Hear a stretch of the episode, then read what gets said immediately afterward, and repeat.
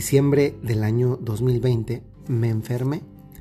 Imagínense que para ese momento llevaba ya 10 meses sin haberme enfermado de coronavirus y gracias a Dios hasta el momento sigo sin haberme enfermado de coronavirus, pero en diciembre me dio y con fuerza por primera vez otro virus también propio de ese tiempo que es la influenza.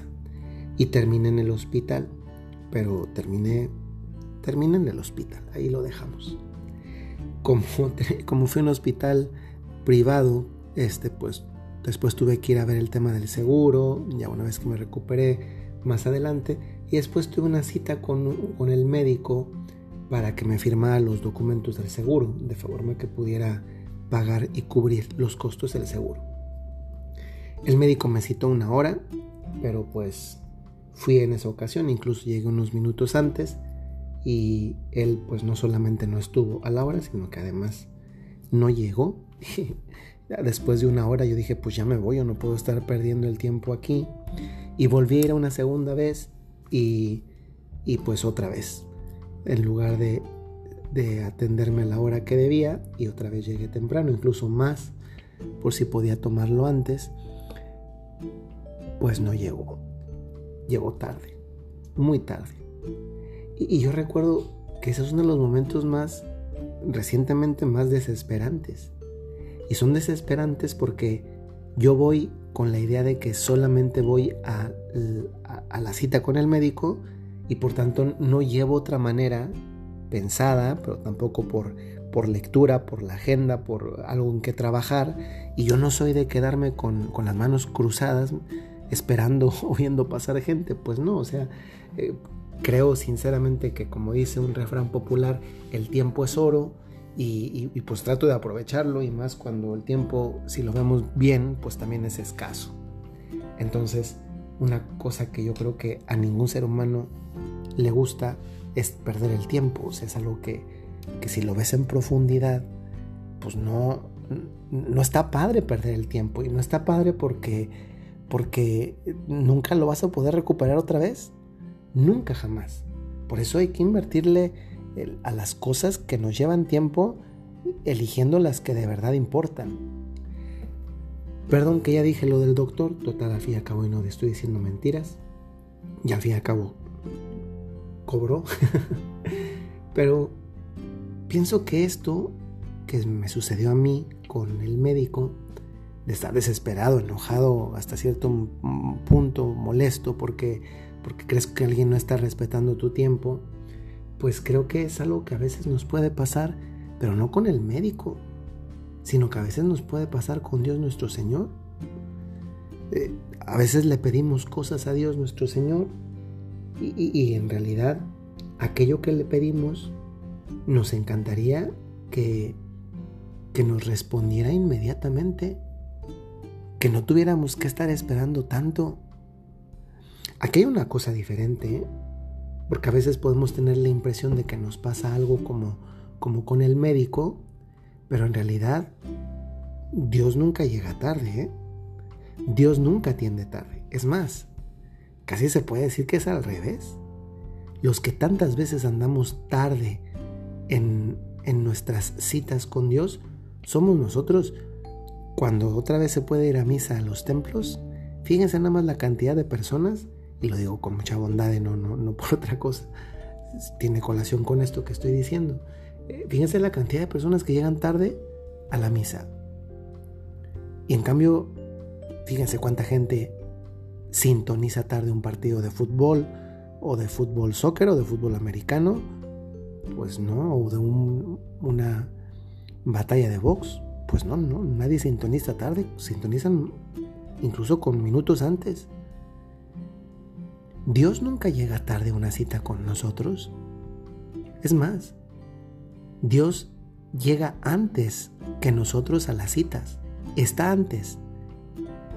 Pero es que en realidad es como decir algo que, que no es tan así, porque es que Dios no necesita llegar puntual, es que siempre está, siempre. Y por eso a Dios siempre podemos hablarle. Y eso implica también que siempre nos escucha. Y ese escucharnos significa en tantas ocasiones el desahogo de lo que llevamos porque le expresamos lo que necesitamos. Ojalá que también pudiéramos expresarle lo que le agradecemos, pero de que le expresamos lo que necesitamos, eso sí es un hecho. Y no hay una sola ocasión en la que Dios no me ponga atención. Pero es verdad que aunque Dios me escucha y, siempre está puntual, aunque ya dijimos que es una manera de decir, porque en realidad Dios nunca necesita llegar puntual, Dios, Dios vive de manera puntual, estando siempre presente en nuestra vida, siempre. Pero es verdad que muchas veces no nos concede inmediatamente lo que le pedimos. Naturalmente que si le pedimos algo malo, jamás nos lo va a conceder, pero eso ya lo sabemos, por tanto, pues sería absurdo pedirle algo malo a Dios. A Dios no le puedo pedir que me vaya bien en un fraude, que me vaya bien en un examen que pienso copiar, que me vaya bien en un engaño que pienso hacer. No, a Dios no le puedo pedir una cosa mala, porque Dios no puede, Dios que es completamente el bien, no puede bendecir en absoluto de ninguna forma el mal. Eso Dios no lo puede hacer. Y no lo puede hacer porque Dios va contra lo que es Dios. Ese tipo de cosas no las hace Dios. ¿Qué entonces si hace Dios nuestro Señor? Pues primero nos escucha y eso no es poco, ¿eh? porque eh, es Dios nada más ni nada menos que el que nos escucha.